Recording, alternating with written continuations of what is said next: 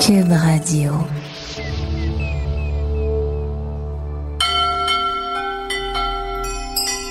Bienvenue à Détendu, une méditation guidée pour vous endormir. Présentée par Cube Radio. L'herbe verte du Mont-Royal.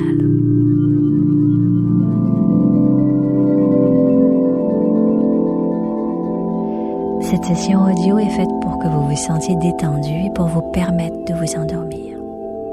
Assurez-vous que vous êtes dans un endroit où vous pouvez apprécier un sommeil agréable et profond. Placez-vous confortablement et assurez-vous que vos mains ne touchent pas l'une à l'autre.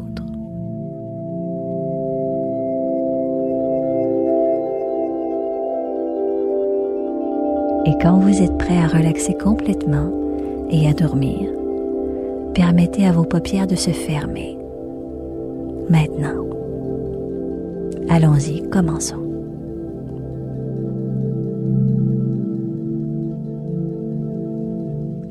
Vous vous mettez à la sentir avant même de la voir. L'odeur caractéristique et fraîche de l'herbe verte du Mont-Royal. Une odeur qui se faufile jusqu'à votre nez et vous ramène à vos sens. Et tout de suite, la douceur et la tranquillité de l'odeur vous calment. Vous respirez profondément. Vous inspirez et vous expirez cette odeur d'été. Mais alors que vous faites simplement ça, inspirez et expirez, une sensation vous envahit. Doucement au départ, mais vous sentez que votre corps relâche ses tensions. Votre respiration devient plus profonde, plus consciente, plus calme. Les muscles de votre visage se détendent. Vos joues tendues et votre front plissé se détendent et se défroissent. Vos sourcils froncés se détendent aussi. Et vous réalisez alors que vous vous sentez relax.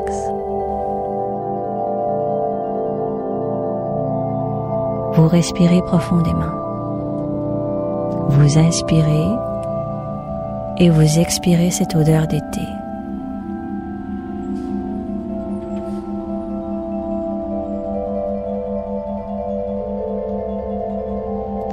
L'odeur, c'est l'odeur de l'herbe fraîchement coupée. Ici, au parc du Mont-Royal, une grande quantité de terrain gazonné viennent d'être tondus, fraîchement tondus, et l'herbe est grasse et verte. Vous êtes au cœur de Montréal en plein été, à l'entrée d'un des parcs les plus agréables de la ville pour se promener. Parce qu'en fait, le parc du Mont-Royal, c'est une montagne, un véritable terrain de jeu qui s'élève au-dessus des rues et des immeubles. Vous vous trouvez devant la montagne, vous venez de traverser le parc Jeanne-Mance, de traverser l'avenue du parc, justement, de traverser la place de la statue en hommage à Sir Georges-Étienne Cartier. Vous êtes entouré de verdure, d'une verdure aux couleurs vert vif, vert tendre. C'est le début de l'été. Les feuilles et la pelouse sont toutes neuves au pied de la montagne.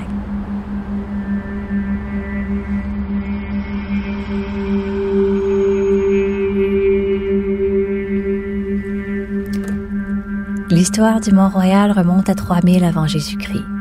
Formée lorsque les glaciers se sont retirés il y a des millénaires, la montagne est en fait une série de trois collines ou de trois sommets.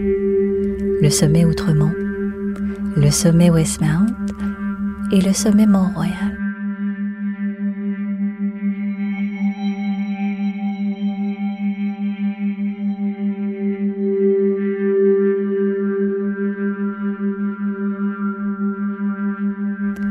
Raconte qu'en 1535, lors de son deuxième voyage au Nouveau Monde, Jacques Cartier remontait le fleuve Saint-Laurent. Et à ce moment-là, début octobre, il aurait été accueilli par les autochtones du village de Hochelaga, qui l'ont amené gravir la montagne tout proche. Sa masse imposante au centre de l'île, ses points de vue sur le fleuve, ses forêts majestueuses en faisaient un site incontournable pour les Iroquois.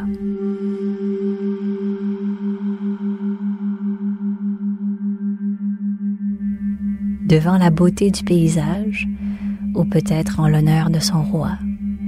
Jacques Cartier a nommé cette montagne Mont-Royal.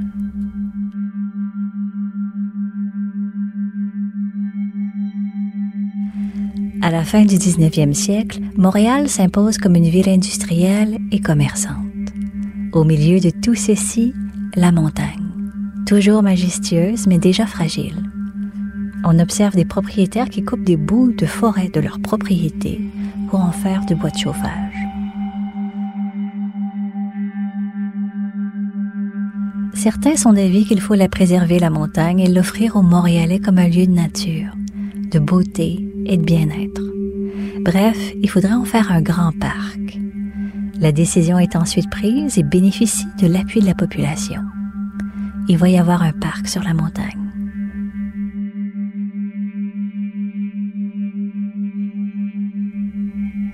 Dès 1872, la ville de Montréal entame les expropriations nécessaires pour acquérir les terrains du futur parc. Deux ans plus tard, Frédéric La Homestead, un architecte paysagiste de renom, est engagé pour en réaliser les plans. C'est lui qui a fait Central Park à New York, sûrement le parc urbain le plus célébré au monde. Il faut aussi savoir que le parc du Mont-Royal se classerait aussi parmi ses réalisations de parcs urbains les plus importantes. Avant le début des travaux, Frédéric Homestead a écrit ce serait un gaspillage de répondre seulement à l'objectif de faire uniquement du Mont-Royal un lieu pour faire de l'exercice et respirer de l'air pur. Selon lui, il a écrit Il faut impérativement créer un environnement naturel poétique qui sache toucher l'âme du visiteur. Toute autre approche serait un gaspillage éhonté de la nature exceptionnelle de ce lieu qui n'est pas un parc ordinaire et qui ne doit pas être traité d'une manière ordinaire. Le 24 mai 1876, l'inauguration du parc du Mont-Royal attire un grand nombre de citoyens. Est-ce que Homestead a réussi son objectif? Allons voir.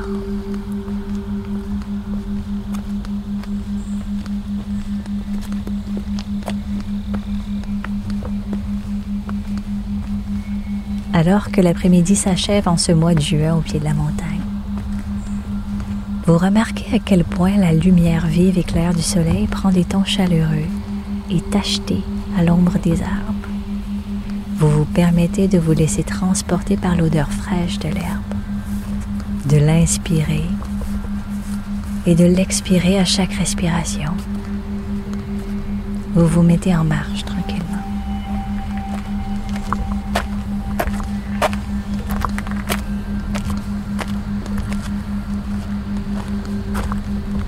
Vous choisissez un sentier ombragé, passez la route de terre qui longe la bordure de la montagne. Un sentier aux odeurs de terre et de feuilles. La couleur des arbres au-dessus de vous couvre le ciel d'un vert émeraude. Devant vous, les arbustes et les jeunes plantes qui couvrent le sol sont aussi d'un vert pur et lumineux. Des taches de lumière vive viennent tapisser le sol de terre et de racines, recouverts par endroits de jolies feuilles nouvellement poussées. Partout autour de vous, vous voyez les troncs des arbres centenaires qui étirent leurs branches vers le ciel.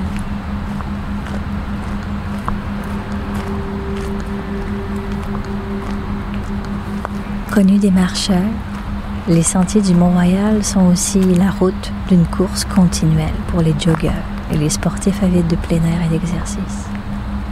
Son dénivelé fait du parc un exercice cardiovasculaire apprécié des sportifs. Mais dans le sentier que vous avez emprunté, le focus est loin d'être sur la vitesse et sur la performance. Bien au contraire.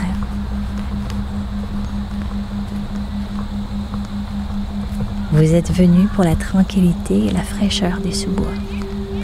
Les minces sentiers sont loin d'être des routes pavées et loin d'être des longues allées dégagées. Ils sont étroits, sur la terre et sur la roche, et traversés de racines et de fougères. Et vous, vous êtes là pour les admirer et profiter de la tranquillité du lieu à un rythme très lent. Vous laissez les bruits de la circulation de l'avenue du parc derrière et vous vous concentrez sur le bruit des cailloux sous vos chaussures alors que vous pénétrez encore plus profondément dans la forêt du parc.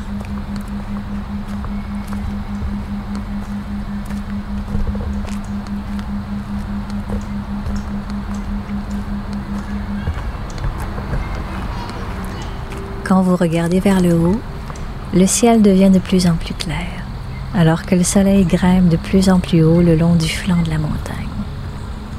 Très haut, au-delà des arbres, vous remarquez quelque chose bouger. C'est un magnifique oiseau, un épervier qui déploie ses ailes alors qu'il observe la vaste étendue de verdure qui s'étend au centre de la ville.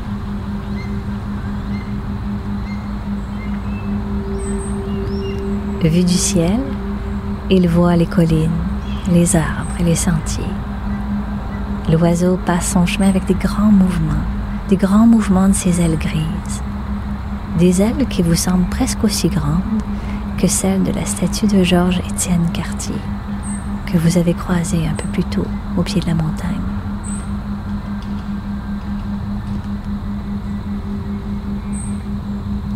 Haut de 30 mètres, le monument est composé de 18 personnages de bronze, disposés sur des blocs de granit.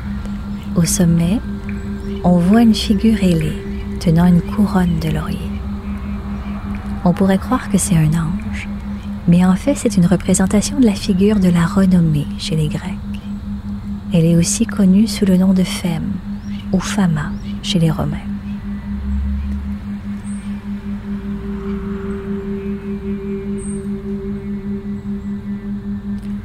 La statue de George Étienne Cartier a été créée par le sculpteur canadien George William Hill pour rendre hommage à Sir George Étienne Cartier un politicien canadien-français qui a été co-premier ministre de la province du Canada au 19e siècle.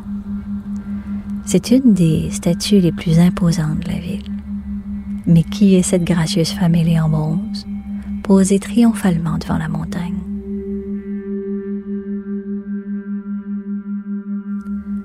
Dans la mythologie romaine, Fama est l'allégorie de la renommée. C'est fameux, ça vient de Fama. Et femme en grec sonne vraiment beaucoup comme fame en anglais, le mot pour désigner la célébrité. Les racines étymologiques des mots connaissent bien la figure ailée de Fama. Dans l'Énéide, Virgile raconte que Fama, c'est-à-dire la voix publique, la reconnaissance publique, a été engendrée par la terre, par Gaïa. Elle est dotée d'un grand nombre d'oreilles, d'yeux et de bouche pour écouter et voir ce qui se passe de par le vaste monde des mortels et des divinités. Elle répète ce qu'elle voit et ce qu'elle entend à loisir et se déplace en volant avec la plus grande rapidité grâce à ses ailes garnies de plumes. Virgile ajoute qu'elle avait les pieds sur la terre et la tête dans les nuages.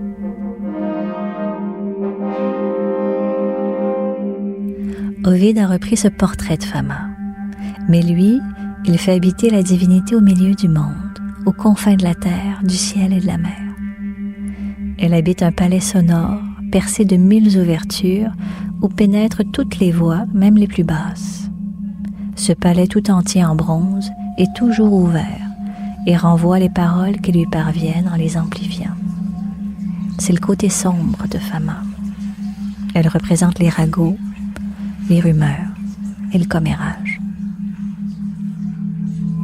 Elle vit entourée de la crédulité, de l'erreur, la fausse joie, de la terreur, de la sédition et des rumeurs. Et elle surveille de son palais le monde entier. Avec les Romains, la divinité Fama a perdu son apparence monstrueuse pour celle d'une femme ailée, souvent représentée avec une trompe.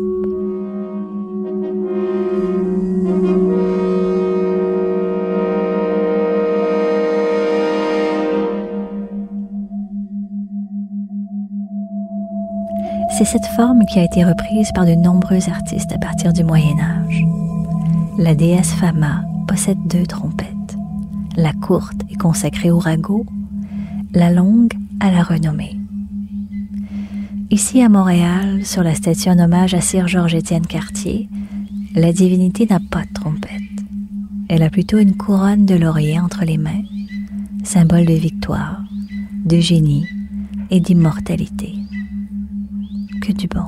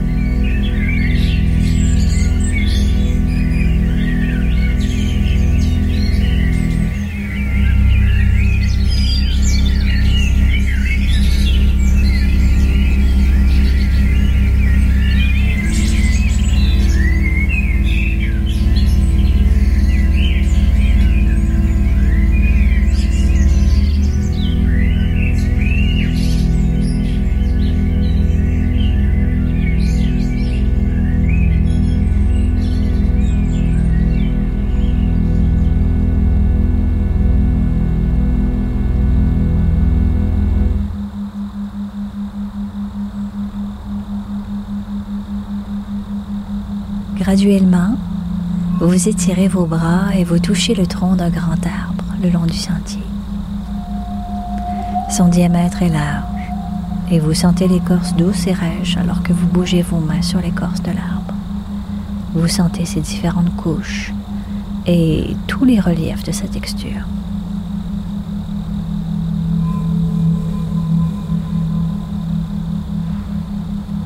Vous reprenez votre chemin chargé de son odeur de bois humide.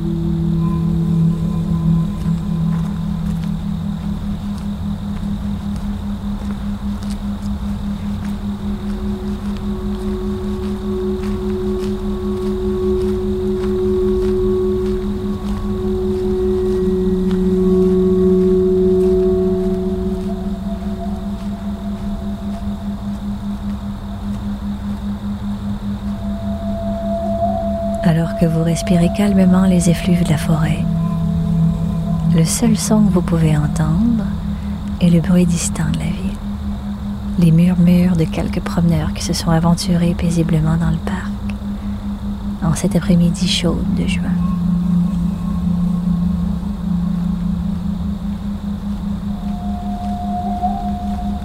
L'odeur de sous-bois est de plus en plus prononcée, tellement douce et boisée que vous vous arrêtez pour mieux la sentir et mieux l'apprécier. L'odeur vous détend et vous remplit de calme.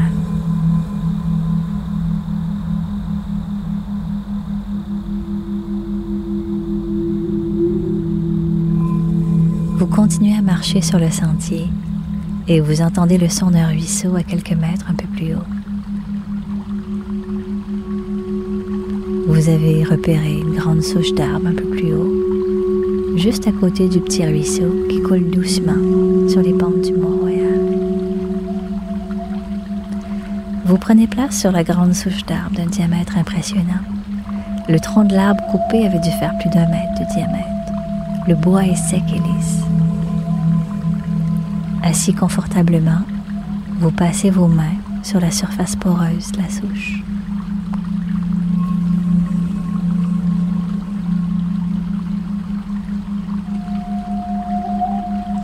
Tranquillement, vous remarquez les remous à la surface de l'eau du ruisseau.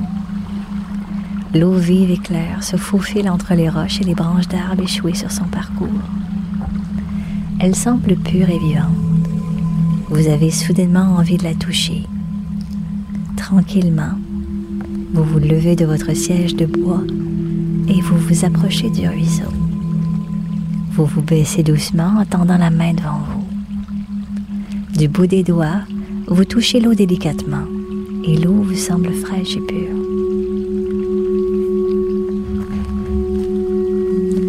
Vous décidez de plonger doucement les deux mains dans le ruisseau et puis vous recueillez l'eau au creux de vos mains. Vous décidez de vous rafraîchir le visage délicatement en posant vos mains sur votre visage. Vous conservez vos mains sur vos joues et puis devant vos yeux un instant.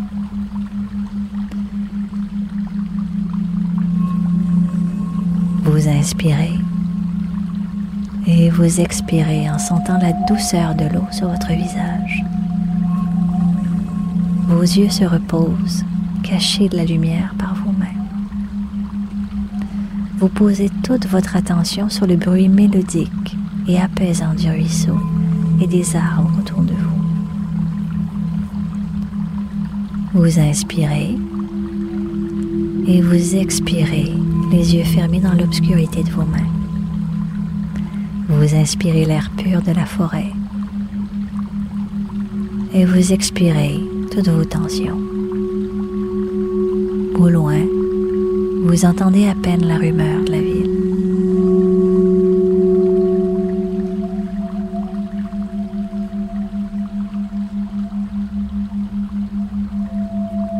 Vous pensez aux histoires des dieux grecs et vous souriez. Vous vous sentez relax et bien. Vous pensez aux Romains et vous souriez. Vous inspirez et vous expirez.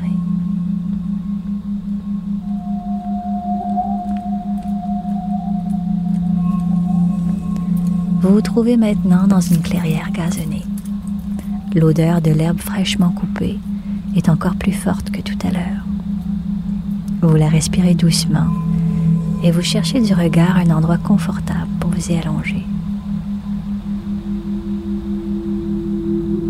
Vous repérez un endroit parfaitement gazonné, tacheté de soleil et d'ombre à quelques pas d'un arbre. Un érable gigantesque au tronc noueux et ses hautes branches chargées de feuilles d'un vert éclatant pointent vers le ciel bleu de cette fin d'après-midi sur le mont Royal. Vous avez l'endroit à vous tout seul.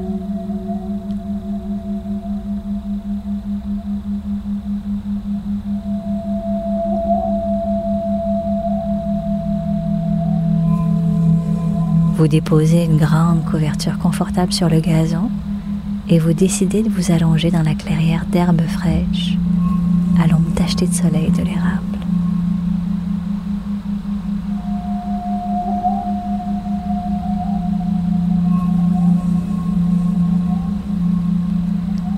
Vous inspirez l'odeur exceptionnelle de l'été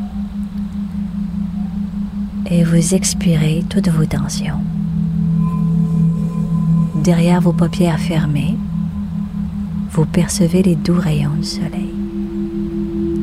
Sur votre visage, vous sentez la brise douce et chaude de l'été. Dans vos oreilles, vous entendez le bruissement des feuilles et les lointaines rumeurs de la ville. Et dans vos narines, la douceur herbacée des pelouses gazonnées du Mont-Royal. Vous êtes complètement détendu.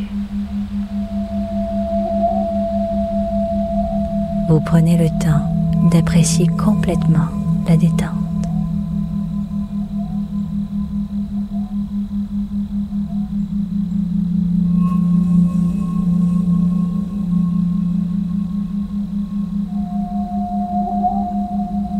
Et maintenant, alors que vous glissez doucement vers le sommeil, à votre propre rythme, continuez simplement de relaxer de plus en plus alors que vous glissez vers le sommeil.